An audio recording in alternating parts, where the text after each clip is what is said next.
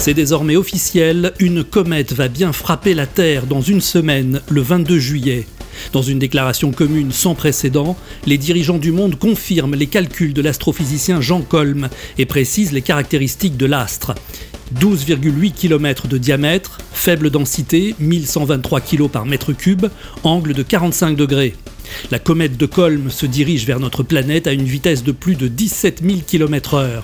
Si elle entre dans l'atmosphère terrestre, les frottements provoqués ne seront pas suffisants pour la détruire complètement et d'importants fragments devraient frapper le pays de Galles, provoquant un séisme de magnitude 10,2 sur l'échelle de Richter, amplitude jamais enregistrée à ce jour.